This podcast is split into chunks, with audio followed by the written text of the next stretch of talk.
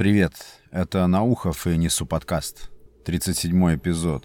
Часто такое бывает, что проснувшись прямо с утра, ощущаешь депрессию. Не в те середине дня, не после каких-то там неприятностей, а именно сразу, как только ты разомкнул глаза, сразу на ум начинают липнуть какие-то неприятные вещи из прошлого, или мозг начинает изощренно рисовать какие-то нерадужные перспективы будущего. На душе становится мрачно прям с самого утра. Утренняя депрессия это, конечно, странно. Но, в принципе, это закономерно, потому что сон снимает с нас всякую ответственность. И при пробуждении жизнь как бы застает нас врасплох. Лично вот у меня мозг устроен таким образом, что время от времени по утрам он устраивает мне вот такие адские ментальные порки. Он начинает доставать из памяти какие-то странные, страшные или неприятные эпизоды моей жизни, начинает их смаковать, начинает их компоновать, группировать в, такие неприятные информационные массивы, негативные, которые тут же начинают отравлять весь ход мыслей. И я тут же начинаю рассматривать себя как человека, у которого ни черта не получается и, скорее всего, не получится. И по какой-то злой иронии мозг делает все это настолько изощренно, настолько детализированно, вычленяет из памяти все эти неприятные вещи, когда э, либо ты совершил что-нибудь такое низкое или, или просто повел себя как дурак. И ты ничего не можешь с этим сделать. Это атака. Атака, которую мозг, твое сознание затевают против тебя. И прям решив тебя добить. Я не знаю, по крайней мере, у меня так. И доходит это до того, что это может проявляться даже физически. Я могу ощущать какое-то даже физическое недомогание при таком вот пробуждении, неприятном, неправильном пробуждении. И самое страшное, что под угрозу встает а, весь предстоящий день, который еще даже не успел начаться. День этот уже как бы испорчен. И ты не знаешь, куда деться, особенно если тебе не с кем поделиться этими ощущениями, или нет кого-то рядом, кто мог бы разглядеть в тебе такое неправильное пробуждение и каким-то образом помочь исправить, как-то откорректировать такое неприятное течение событий и такое неприятное состояние. Я не знаю, у меня это протекает почти суицидально. Я... Самое страшное для меня это вот этот утренний упаднический настрой, когда ты думаешь, что тебе нужна еще одна ночь для того, чтобы нормально выспаться и нормально проснуться, а не так, как вот сейчас. Ощущение полного разрушения. Причем, что самое интересное, с вечера все было ок, и ничего совершенно не предвещало такого утра. Ты начинаешь копаться в этих триггерах, что же именно внесло такой дисбаланс э, в мыслительный процесс, что именно коренная причина такого упаднического настроения и упадка духа. Начинаешь анализировать, запускаешь все эти процессы, сканируешь вчерашние, позавчерашние события или события прошлого года или позапрошлого.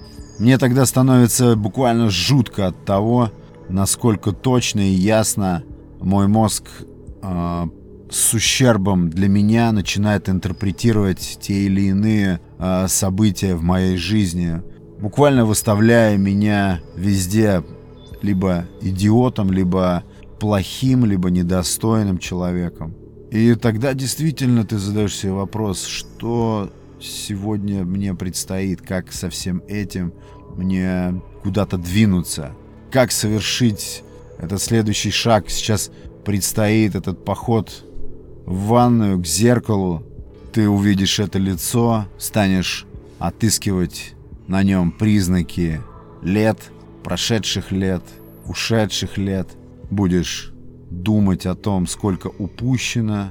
Упущено, опять же, ввиду какой-то своей собственной несостоятельности. Тебя просто насквозь начинает проникать пессимизм, и он будто растворяет тебя и растворяет в тебе любые попытки за что-то зацепиться в этой реальности.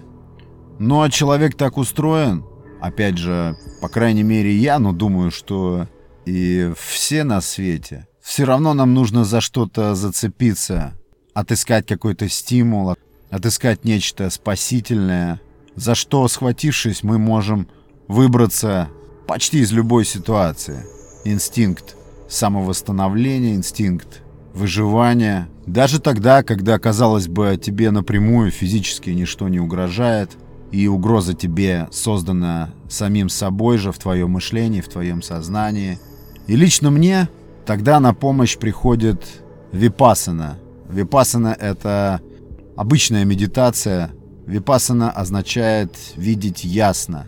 И суть випасаны, кто не знает, заключается в том, чтобы полностью отключить себя от этого мира на какие-то 15, 20, ну, может быть, 30 минут. Занять удобное положение, чтобы ничего не мешало. Начать как следует дышать.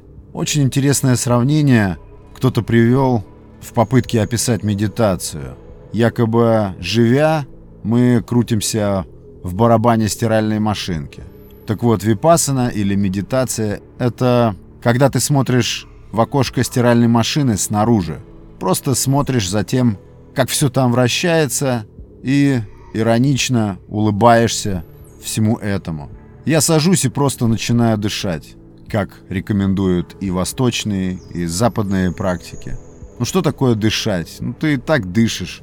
Но вот сконцентрироваться на том, что ты просто можешь дышать, просто можешь вбирать в себя этот воздух, насыщать им тело, затем выдыхать, это довольно непросто. Но если этому научиться и придать обычному дыханию высокую ценность, всевозможные негативные сценарии, которые мы крутим в голове, они волей-неволей уходят на второй план.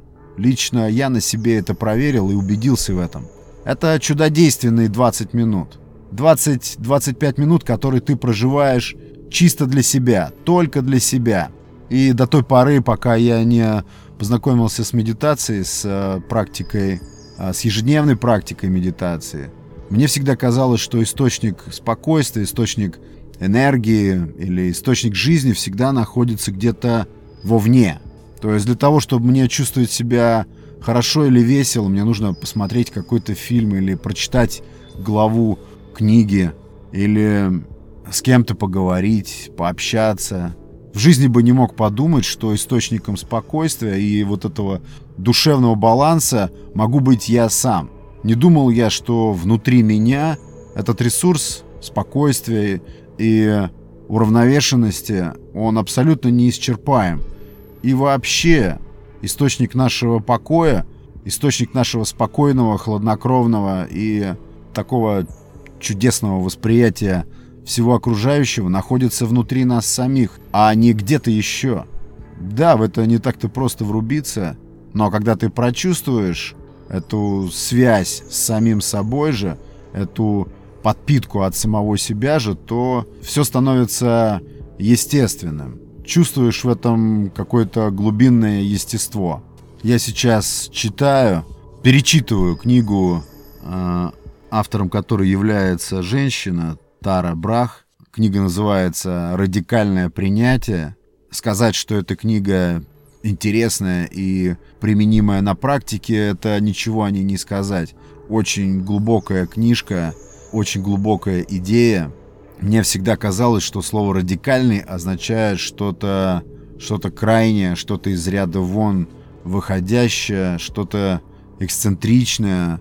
И был удивлен, когда узнал, что радикальное слово «радикальный» происходит от латинского слова «радикс», то есть восходящий к корням. То есть это не что-то экстраординарное или что-то экстремальное, как мы можем говорить, например, о политических воззрениях, радикалы, к примеру. Нет, радикализм — это что-то, ведущее к корням и к истокам. И суть практики и теории, которую поднимает в своей книге Тара Брах, она американский а, психотерапевт и ну, пропагандист а, буддистской философии и буддистских практик. А, эта теория, она, конечно же, кажется очень странной. И прочитав эту книжку первый раз, я совсем не все принял, и мне показалось, что я процентов на 30 понял суть вещей, предлагаемых автором. И поэтому я очень редко перечитываю книги.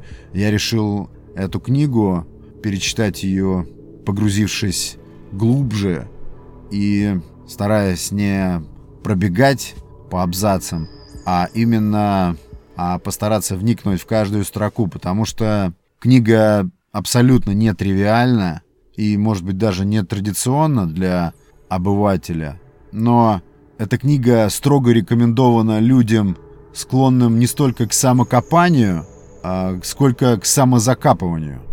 К чему, допустим, склонен я. Людям, которые сочиняют в своей голове истории, искренне в них верят и от этих же историй страшно страдают. Лично я рекомендую прочитать эту книгу мнительным людям. Я уже не говорю о том, что людям, которые перенесли в жизни какие-то мощные потрясения – э, или потери близких. Я не представляю себе книги, которая может больше в таких ситуациях помочь, чем книга, вот о которой я говорю, «Радикальное принятие». Я сделаю по этой книжке наверняка отдельный эпизод, но, как обычно, рассказывать об этой книге я не стану, я лишь а, какими-то набросками попытаюсь передать, а, составить представление слушателя о том, что это за теория. Повторюсь, это не тривиальная теория. Это не книжка из серии «Мысли позитивно, и у тебя все получится». Нет. Это книга о том, как работать со страхами, с внутренним изжигающим тебя стыдом за что-либо, или просто так. Это книга про то, как работать и преодолевать внутренний стыд, сочиненный самим собой же. А также большая часть идей а, автора этой книги крутится вокруг того, что мы постоянно чувствуем, что с нами что-то не так. И порой проживаем всю жизнь с ощущением, что с нами что-то не так, так и не распознав, что именно с нами не так. И симпатичны все эти идеи как раз тем, что для того, чтобы решать эти ментальные вопросы в своей голове продуктивно, а, чтобы совершенствовать э, самовосприятие, восприятие всего окружающего, тебе не нужен никто вокруг. Тебе нужен лишь ты сам. Правильное по природе, то есть радикально правильное восприятие себя. Эта штука лично мне показалась буквально ошеломительно революционной. Действительно что-то новое. Огромное спасибо за внимание. Это был 37-й эпизод «Несу подкаст». Пока.